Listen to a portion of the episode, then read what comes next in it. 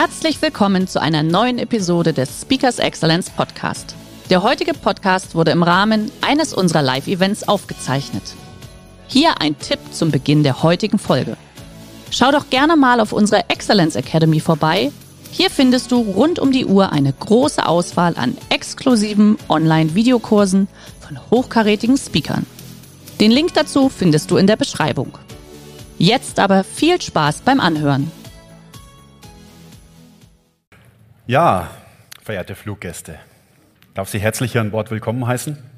Wir sind in Kürze startbereit und erwarten eine pünktliche Landung.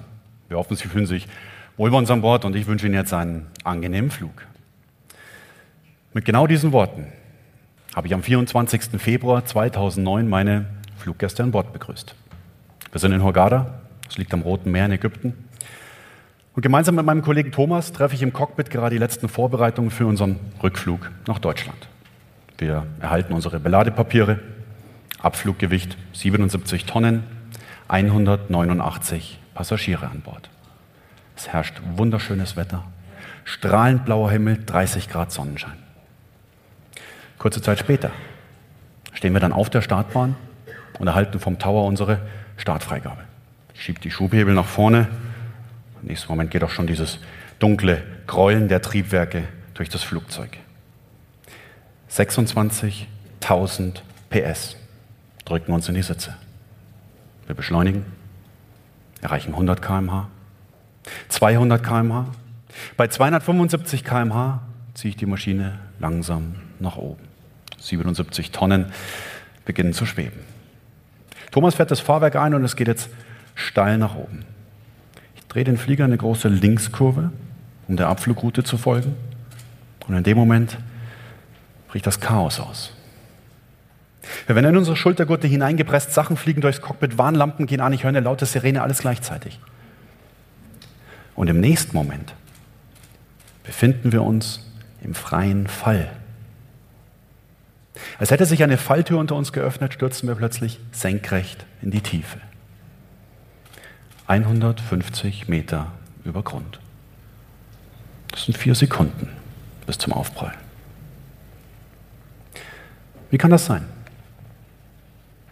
Wie kann eine voll funktionsfähige, moderne Passagiermaschine bei schönsten Wetterbedingungen einfach so vom Himmel fallen? Was nach perfektem Wetter aussah, war ja in Wirklichkeit der Albtraum jedes Piloten. Denn was uns da erwischt hat, war eine sogenannte schwere Windscherung. Das ist ein sehr seltenes Wetterphänomen und ganz vereinfacht ausgedrückt, das ist ein plötzlicher Wechsel in der Windrichtung. Ja, wir starten immer gegen den Wind, weil dann dieser Luftstrom optimal an unseren Tragflächen anliegt. Das erzeugt diesen Sogeffekt, deshalb fliegt ein Flugzeug. So, und in dem Moment war dieser Luftstrom einfach mal weg. Weil der Wind komplett von Gegenwind auf Rückenwind gedreht hat. 77 Tonnen hatten plötzlich die Flugeigenschaft wie ein Klavier. Zurück ins Cockpit. Wir befinden uns also mitten in der Steilkurve im freien Fall.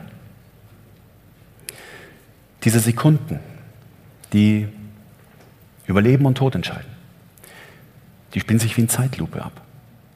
Zwei Gedanken schießen mir durch den Kopf. Erstens, du musst sofort handeln. Und zweitens, du hast jetzt nur diesen einen Versuch. Also nehme ich meinen ganzen Mut zusammen und ja, tue das Undenkbare. Anstatt weiter zu ziehen, drücke ich die Nase des Flugzeugs mit aller Gewalt nach unten. Die Maschine kippt sofort vorne über und statt dem blauen Himmel sehen wir jetzt die Sanddünen der ägyptischen Wüste, die auf uns zugeschossen kommen.